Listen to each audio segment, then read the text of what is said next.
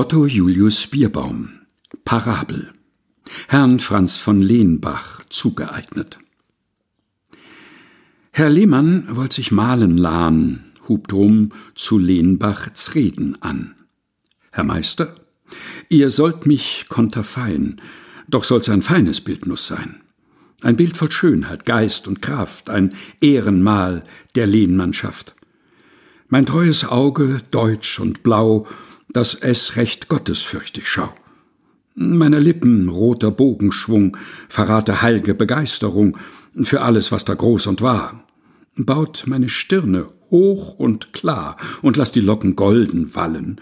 Meine Nase soll meiner Frau gefallen, sie liebt die langen, geraden, schmalen. Was ihr verlangt, ich will's bezahlen. Der Meister durch das Brillenrund schaut nieder auf Herrn Lehmann und er spricht Herr Lehmann, euer Wohledelgesicht eignet sich zu einem Adonis nicht. Ihr seid ein guter Lehmann zwar, doch ein Apoll nicht eben gar. Euer Auge blickt ein wenig schiel, eure Nase staunt zum Himmel zu viel, eurer Locken blonden Scheitelkranz, die Zeit hat ihn gelichtet ganz.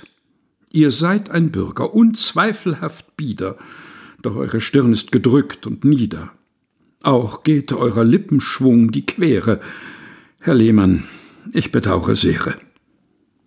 Groß sah den Meister Herr Lehmann an, dacht bei sich, das ist ein grober Mann, ist auch von den Realisten verdorben.